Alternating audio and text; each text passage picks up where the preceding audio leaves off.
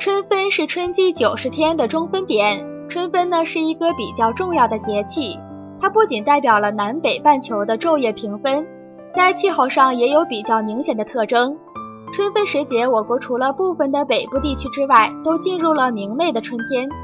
由于春分节气平分了昼夜和寒暑，那么人们在养生保健的时候，应该注意保持人体的阴阳平衡状态。我们的生命在活动过程中，由于新陈代谢的不协调，可能导致体内某些元素的不平衡状态的出现。那么我们在不同的年龄段里，要根据不同的生理特点，调整相应的饮食结构，补充必要的微量元素，来维持体内各种元素的平衡，那将会有益于我们的身体健康。